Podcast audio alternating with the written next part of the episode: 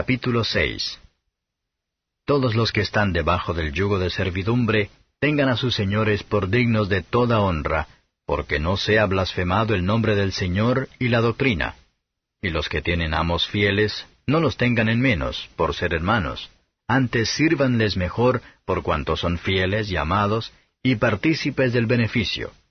Esto enseña y exhorta. Si alguno enseña otra cosa, y no asiente a sanas palabras de nuestro Señor Jesucristo y a la doctrina que es conforme a la piedad, es hinchado, nada sabe, y enloquece acerca de cuestiones y contiendas de palabras, de las cuales nacen envidias, pleitos, maledicencias, malas sospechas, porfías de hombres corruptos de entendimiento y privados de la verdad, que tienen la piedad por granjería. Apártate de los tales. Empero grande granjería es la piedad con contentamiento.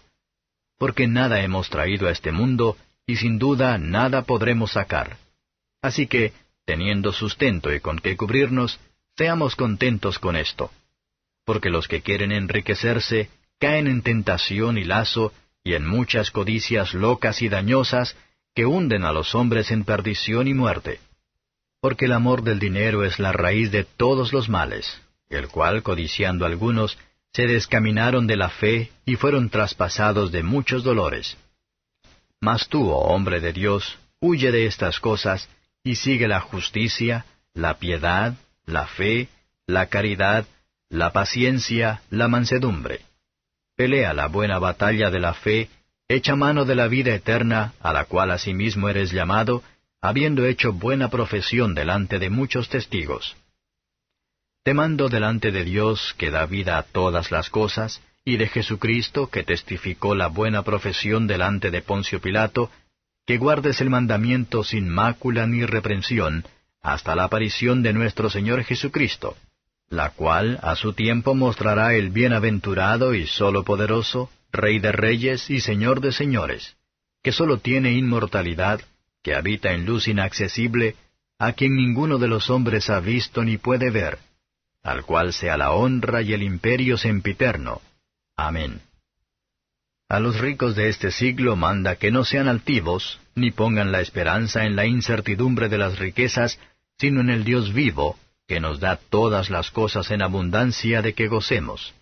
Que hagan bien, que sean ricos en buenas obras, dadivosos, que con facilidad comuniquen, atesorando para sí buen fundamento para lo porvenir, que echen mano a la vida eterna. Oh Timoteo, guarda lo que se te ha encomendado, evitando las profanas pláticas de vanas cosas y los argumentos de la falsamente llamada ciencia, la cual, profesando algunos, fueron descaminados acerca de la fe. La gracia sea contigo. Amén. Comentario de Mateo Henry I Timoteo capítulo 6. Versos 1 a 5. Los cristianos no debían suponer que el conocimiento religioso, o privilegios cristianos, les dio derecho a despreciar a los maestros paganos, o desobedecer órdenes legítimas, o para exponer sus faltas a los demás. Y tal como lo disfrutaba el privilegio de vivir con amos creyentes, no eran de retener el debido respeto y reverencia, porque eran iguales en cuanto a privilegios religiosos, sino que debían servir con doble diligencia y alegría, a causa de su fe en Cristo, y como partícipes de su salvación gratuita. No debemos consentir cualquier palabra como saludable, excepto las palabras de nuestro Señor Jesucristo, a estos hay que dar el consentimiento no fingida. Comúnmente esos son más orgullosos que saben menos, porque ellos no conocen a sí mismos.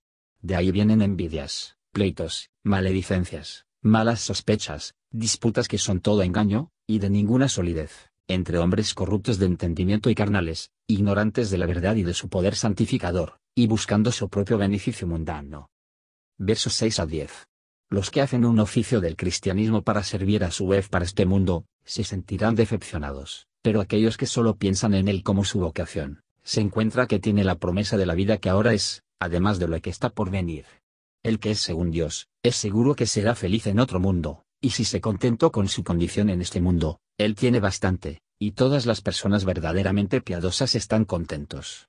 Cuando se ponen los mayores apuros, no podemos ser más pobres que cuando vinimos a este mundo, una mortaja, un ataúd, y una grave, es todo lo que el hombre más rico del mundo puede tener de todas sus riquezas.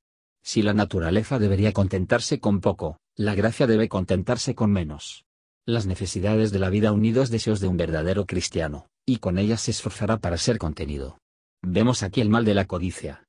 No se dice, los que son ricos, sino que serán ricos, que poner su felicidad en las riquezas, y están ansiosos y decididos en la búsqueda. Los que son tales, dan a Satanás la oportunidad de tentar a ellos, lo que lleva a utilizar medios deshonestos y otras malas prácticas, para agregar a sus ganancias.